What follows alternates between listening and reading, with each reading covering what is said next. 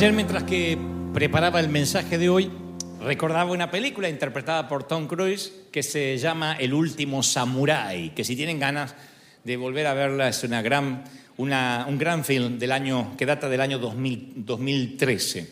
Los samuráis eran nobles guerreros del antiguo Japón. Tenían algo de mercenarios porque no les importaba morir, pero eran leales a Japón, a su emperador, porque la historia y los códigos de los samuráis son muy interesantes. Entonces, a partir de acordarme de la película, yo fui, a buscar a internet respecto a, las noblezas o los códigos de honor de los samuráis y me sorprendieron porque anoté varias cosas que me parecieron por demás magníficas. Los samuráis dice que siempre encuentran el honor en la nobleza de la batalla. Si la batalla no es digna del samurái, entonces no hay honor en la victoria. ¿m?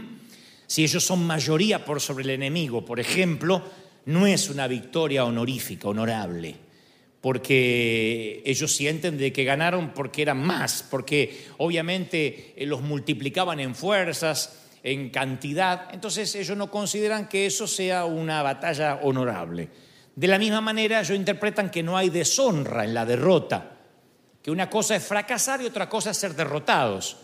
Si son derrotados no hay deshonra. Fracasar es perder la nobleza. El samurái sabe que va a pelear con todo lo que eso implica, ganar o perder, y si pierde, muere con honor. No lo toma como, como, un, como un fracaso, sino una derrota. Muere con honor y muere en nobleza. Ellos creen que entran invictos a la eternidad, porque ellos van en la línea de batalla y saben que están dando la vida por su bandera.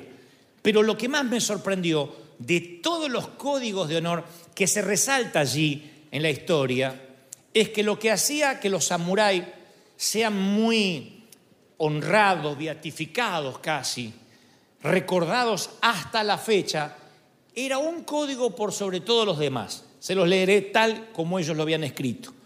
Tanto en la vida como en la muerte, un samurái jamás adjudica ni culpa a nadie por lo que le sucede, nunca abdica su responsabilidad, nunca renuncia a su propia responsabilidad. En otras palabras, de lo que le pase, gane o pierda, nunca le echa la culpa a nadie. Si pierde, muere con honorabilidad. Si gana, gana con honores también. Pero nunca le asigna la responsabilidad de lo que le pase a nadie más asume todo lo que va a hacer porque ellos saben que esa es la vida que han escogido. La leyenda del samurái es que nunca pueden ser derrotados porque pase lo que pase es lo que eligieron para su destino. De allí que a mí se me disparó, bueno, el Espíritu Santo me disparó este mensaje que me pareció extraordinario. Yo le puse el último samurái a razón de la película y a razón que alguna vez escribí por allí un post en internet que hablaba que yo me consideraba, junto con todos los que tienen más o menos mi edad, un poquito menos, un poquito más, me consideraba que somos la última generación elegante, pero no en cuestión de vestir, sino en la cuestión de decir gracias y por favor, en las cuestiones de que nuestros padres no nos daban opción. ¿Qué se dice? Gracias, siempre. Nosotros somos de esa generación que subíamos a un camión, a un bus, se dice en nuestro país un colectivo, y si subía una mujer, inmediatamente te tenías que levantar y darle el asiento. En el peor de los casos,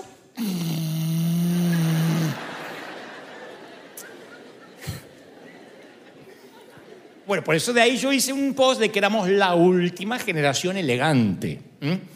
Entonces, en, en esa línea de pensamiento, yo pensé que a, los últimos, a lo mejor nosotros somos la última generación, hablo como iglesia, la última generación de samuráis la última generación de guerreros que a lo mejor pueden compartir estos códigos, o por lo menos el más importante, nunca adjudicamos la culpa a nadie. Y esa es la mejor mayordomía que nos fue asignada, porque muchos sin querer cedemos la propiedad de nuestras vidas a la esclavitud de otro. O sea que hay personas que a lo mejor se casan con alguien porque la mamá le dijo que era un buen partido.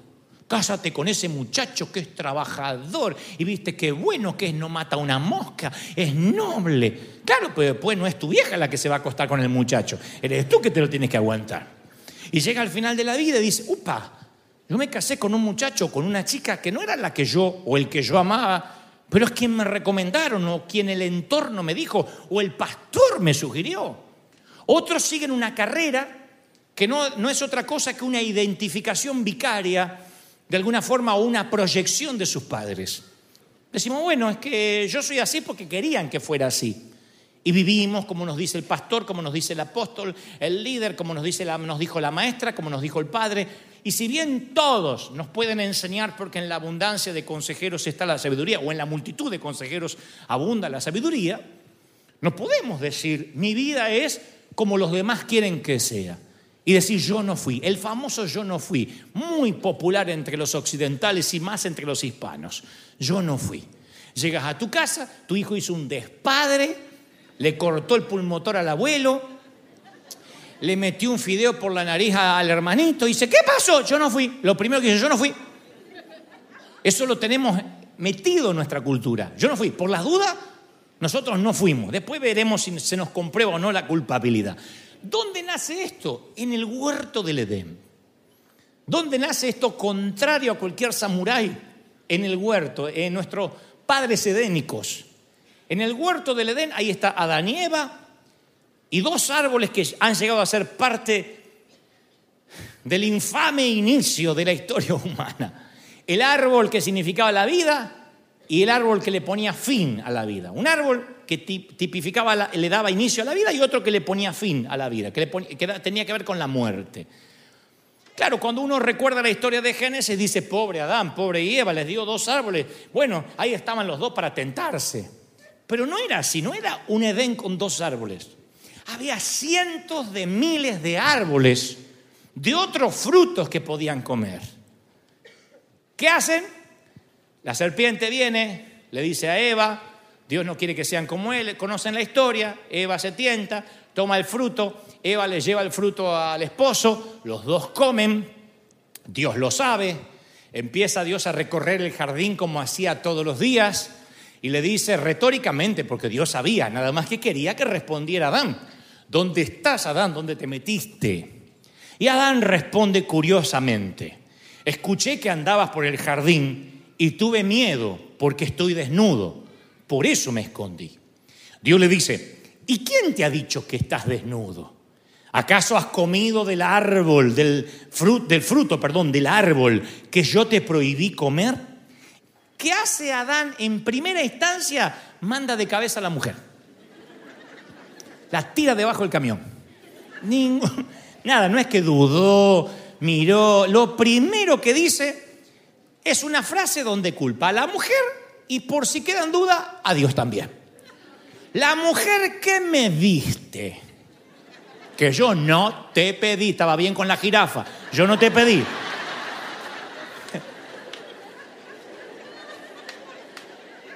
La, mujer que me diste por compañera me dio el fruto.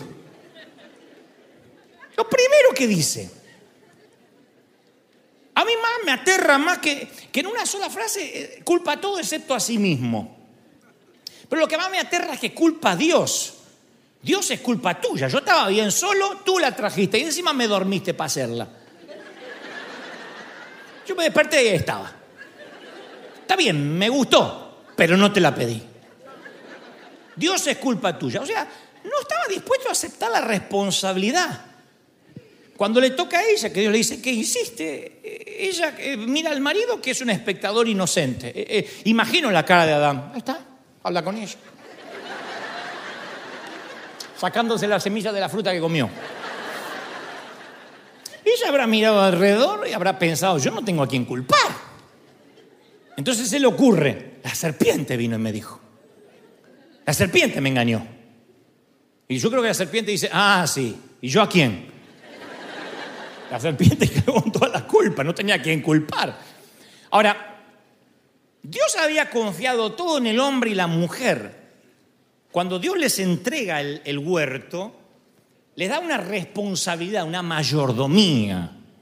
Les dice, ustedes son los responsables de esto Así que aquí en estas preguntas no hay lugar para el intercambio de culpa. No hay lugar para decir, no sé, yo fui víctima inocente. Acá tenían que hacerse responsables de sus actos. Y ni Adán ni Eva se apropiaron de sus decisiones. Los dos actuaron como meros víctimas de una fuerza amenazante más grande que ellos que no pudieron resistir. Ah, no sé, nos pasó. Ninguno de ellos reconoció. Nunca dijo Adán, Señor, tú me diste mayordomía sobre la creación y yo traicioné tu confianza. Si que hay un culpable soy yo, el primer hombre creado. No es culpa de ella. En lugar de ponerse el hombre como escudo delante de la mujer, la puso en primera línea ella. Diciendo, si acá hay que echar a alguien es a esta. Así que ella, después de ver a su esposo acobardarse, tampoco se hace responsable del fruto y no la culpo. Si el que se supone es la cabeza, si el que se supone es el que primero que Dios creó es un pusilánime, cobarde, que no es responsable por su propia vida, porque Eva no lo obligó a comer. Otra cosa es que lo drogó y en medio de la marihuana le, le entregó el fruto. Pero acá lo convidó. Entonces no es casual que una de las primeras consecuencias de la caída sea la renuncia a la responsabilidad personal. Culpar a otros, mi querido, en los que nos pasan la vida es un acto de cobardía, es un acto de canallada total.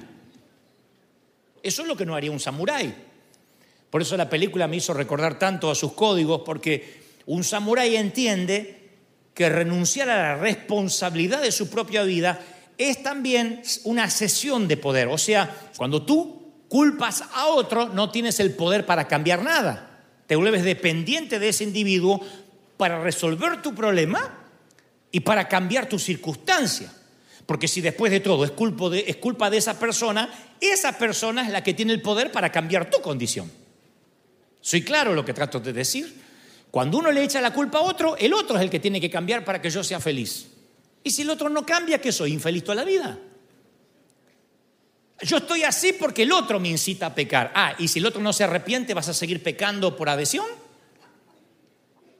Uno no puede no ser responsable y mayordomo de su propia vida. No podemos culpar toda la vida a agentes externos, a cosas, a gente, a situaciones uno tiene que ser responsable de su propia vida. Años después Jesús cuenta una historia similar o una historia que, plantea circunstancias parecidas. Él relata de un magnate, un hombre muy rico, que se va de viaje y entonces le dice a sus capataces, a su gerente, a su CEO, que les da ciertos talentos, cierta cantidad de dinero y que tienen que hacer algo con ese dinero. No se lo dice así directamente, pero entienden o sobreentienden que durante su ausencia ellos pueden hacer lo que se considere oportuno con la riqueza de su amo. Jesús cuenta esta parábola que tiene unas implicancias maravillosas. Cuando el amo regresa de su viaje, el magnate regresa de su viaje, el que le había dado dos talentos lo multiplicó por cuatro. Le dice, mira, tú me diste dos, lo multipliqué por cuatro. El que le había dado cinco que capaz que equivalía, no sea, a un millón de dólares, le dice, mira, lo multipliqué por el doble. Cinco, diez talentos. Un millón, dos millones de dólares. Y el que le había dado un talento, el tipo lo enterró. Lo enterró y lo preservó. No lo dilapidó, no lo desperdició, pero lo enterró. Cuando le dice el, el, jefe, el magnate, ¿qué hiciste con el talento que te fue confiado? Él dice, mira, fíjese lo que responde, porque yo creo que aquí se observa el mismo patrón que encontramos con Adán y Eva. Señor, yo sabía que tú eras un hombre duro, que cosecha donde no sembraste y recoge donde no esparciste. O sea que su respuesta instintiva fue culpar al amo de su falta de valentía, de iniciativa y de ambición. O sea, yo soy así porque tú eres malo. Era el mismo jefe que compartían los otros dos. Los otros dos multiplicaron lo que les dio. Este lo enterró y dijo, no, no, porque yo sé que después tú vienes y eres bravísimo. Así que tu modo de ser hace que yo sea como soy. O yo soy como soy a causa de tu modo de ser. Y por culpar a otro, este tipo se considera exterminado o es considerado ser siervo inútil. Así es como lo llama. Porque no se hace responsable de su propia vida. Dice, tuve miedo y escondí el oro en la tierra. Esa es la sensación de victimización la sensación de temor cuando uno dice, no, no, no, yo soy así porque él es así. Yo no, no, no, no, no desarrollé un ministerio porque mi pastor me puso un techo arriba.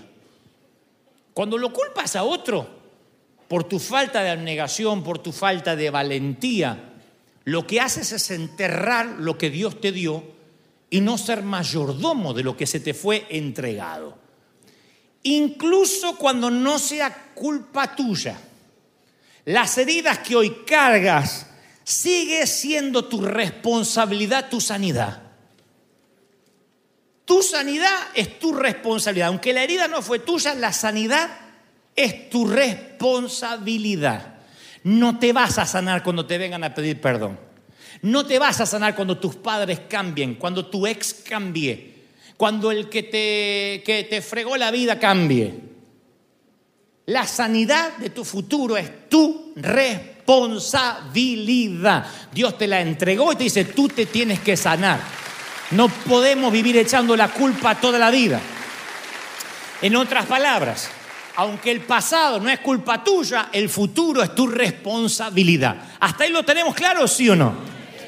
¿Cuánto más podemos vivir culpando que somos como somos a culpa de nuestro ex? No, es que él, tenías que ver, yo era jovencita o jovencito, y lo que me hizo la condenada, y lo que me... Ya está. Déjalo ir al condenado y, y hazte responsable de tu sanidad. ¿Cuánto más podemos culpar a los padres que tuvimos?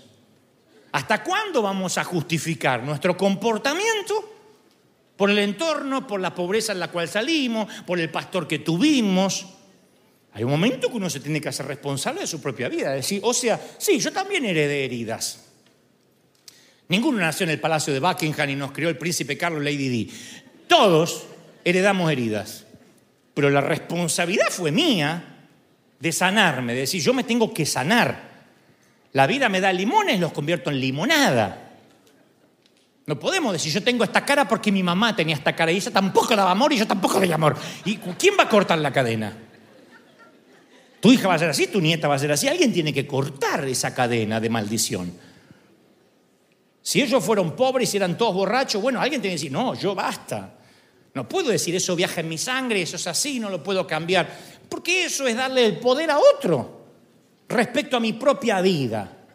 No puedo permitir que los demás mantengan su tenaza sobre mi vida renunciándome a que yo cambie, esperando que el otro cambie. Tienes que tener en cuenta que cada persona que te daña, que nos daña, nos va robando un poquito de nosotros, de nuestra esencia, de nuestra alegría. Las personas no dejan de reír ni de sonreír de la noche a la mañana. Las personas que se vuelven con los rasgos duros, que envejecen prematuramente, que se arrugan cuando no deberían arrugarse todavía, son personas que dejaron que el rencor y la amargura le fueran robando un pedacito de ellos. Entonces cada vez son gente más pequeña. Y una de las mayores batallas que vas a tener que librar es recuperar los territorios del alma pararte en tu alma y decir, no, esto me lo quitó mi padre, esto mi madrastra, esto fue mi cuñado, esto fue el pastor aquel, yo tengo que recuperar los territorios del alma. Yo no era la persona que soy ahora, no puedo culpar a todo el mundo por lo que yo soy. El sirviente que enterró el talento pensó que era suficiente diciéndole al amo, enterré tu oro en la tierra, aquí está lo que es suyo. Cometió la torpeza de creer que él era responsable por lo que le fue entregado. No, él era responsable por lo que podía haber hecho con lo que se le entregó. ¿Qué hiciste con lo que se te entregó? Porque pobres nacimos todos, o clase media tirando subsuelo. Oye, aquí que dice, yo nací rico, gracias a Dios. La mayoría estábamos allá en el sótano.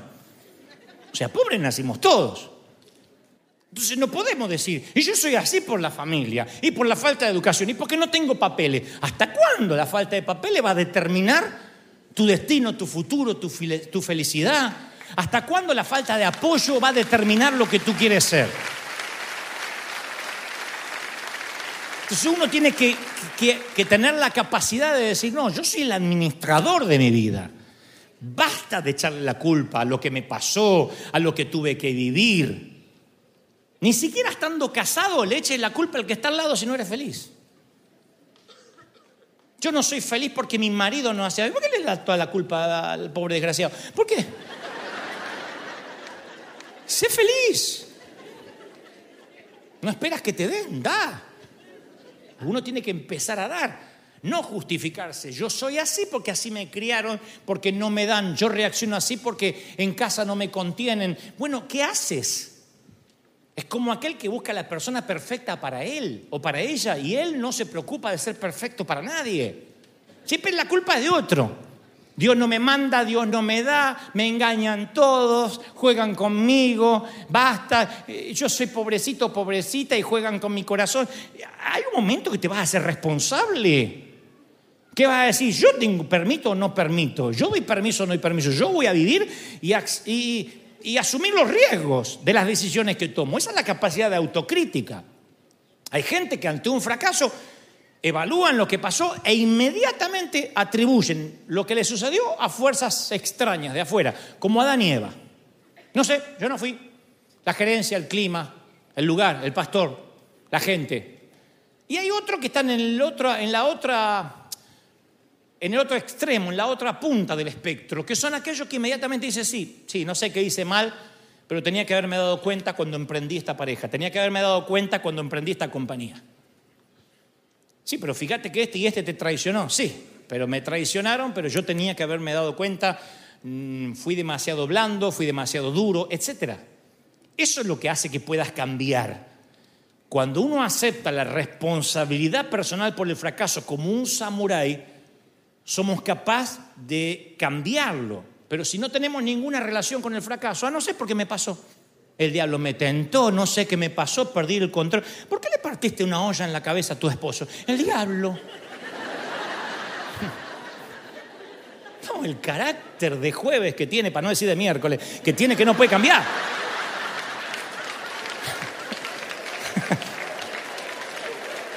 que no. ¿Qué diablo? Entonces creo que uno tiene que entender que la responsabilidad de la vida de uno es propia en todos los órdenes. Si no, no hay manera de, de enseñar. Uno se hace enseñable cuando tiene poder de autocrítica. Si no, no se puede enseñar. Hasta las grandes compañías invierten millones en reingeniería, en repensar la estructura de la compañía. Millones invierten. A ver cómo reinventamos la manera de hacer películas, la manera de hacer soda. Hasta la Coca-Cola se reinventa para ver cómo puede seguir llegando con su producto a las nuevas generaciones.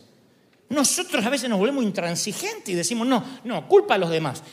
Y creamos un escenario negativo para poder eyectarnos sin culpa de cualquier lugar. Me fui de mi familia porque la familia era, era tremenda y porque no estaba a mi altura. Me fui de aquella iglesia porque en aquella iglesia no hay amor. ¿Escucharon eso alguna vez? Y si eres Heidi, la que reparte amor, ¿por qué no te quedaste a repartir?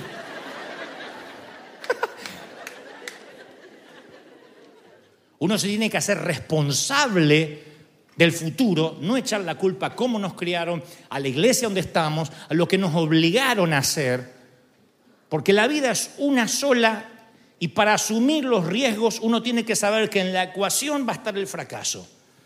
Por eso los samuráis decían, fracasar no es el problema si uno tiene en la batalla una muerte honorable.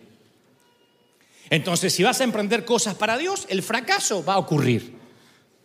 Vamos a fracasar muchas veces como padres, vamos a fracasar como esposos, vamos a fracasar como miembros, voy a fracasar como pastor. En muchas cosas yo me voy a equivocar y ustedes también. Eso es parte de la vida. Lo que yo intento decir con este mensaje, o Dios nos intenta decir, es, de ese fracaso, no lo culpes al otro, al entorno, al pastor, a tus padres, a tus hijos, a tu ex, déjalos ir. Y diles, a ver, ¿en qué me equivoqué? Voy a reflexionar para no tropezar con la misma piedra la próxima vez, aun cuando las heridas hayan sido heredadas. Porque no hay peor cosa que estar ante un montón de gente que no reconoce su responsabilidad y te dice, no, yo no fui. Yo pienso que lo mejor que nos puede pasar en la vida es en algún momento encontrarnos con ese adulto responsable y dejar atrás el niño. Pablo dijo, cuando yo era niño pensaba como niño, actuaba como niño, juzgaba como niño, más cuando fui hombre dejé las cosas niños. No se me fueron, las tuve que dejar. Es de, de, automático a manual, es una decisión, es una vida intencional. Es decir, yo soy un adulto responsable por las cosas buenas, por las decisiones, por las cosas que hice, y me voy a hacer cargo de las consecuencias. Dejar de culpar a Satanás por las cosas malas que nos pasan. En muchas cosas Satanás mete su mano, la mayoría no. Tienen que ver con decisiones nuestras, con consecuencias, con riesgos. Y la vida se compone de riesgos, se compone de, de, cosas pesadas para llevar según el viaje que quieres emprender. Y eso es parte de entender. Entender eso te, pone saludable en la mente. Decir, bueno, esto es lo que yo esperaba. Pero no puedes pretender tener un granero y que no se ensucie. Crear animales y que no defequen. Tener hijos y que no lloren, que no se enfermen, no correr nunca a un hospital. Es increíble pensar que esa es la vida que Dios te va a prometer. La felicidad absoluta, nadar entre las mariposas, volar entre las mariposas, nadar en un océano de paz. No, la vida es compleja, pero esa complejidad solo se puede eh, enfrentar cuando asumimos la responsabilidad. Cuando decimos esto hice mal, esto hice bien, en esto tengo que cambiar. Yo fui una persona que culpé por mucho tiempo a mi papá, a mi mamá, a mis hermanos, a los pastores que tuve, a la gente que me atacó. Y un día me cansé de vivir así, porque ninguno de esos cambiaban. Y algunos para cómo se morían. Antes que cambien. Entonces, yo dije, tengo que hacerme cargo de mi vida. Y me hice cargo de mi vida. Y empecé a volar por encima del radar de los críticos, de mi familia, de donde nací. Dije, yo voy a ser responsable por las decisiones que tome, no voy a culpar a nadie. Y a partir de ahí mi vida hizo, pegó un giro de 180 grados. Por eso dije una vez en internet que éramos parte de los que teníamos más o menos mi edad, de la última generación de caballeros, de elegantes. Pero a mí me gustaría decir también que esta iglesia es la última generación de samuráis, somos los últimos samuráis, los que honorablemente no consideramos nunca la derrota como un fracaso, y si vamos a morir, moriremos bajo bandera y no hemos de perder el honor, nos iremos invictos a la eternidad, pero por sobre todas las cosas asumiremos la responsabilidad.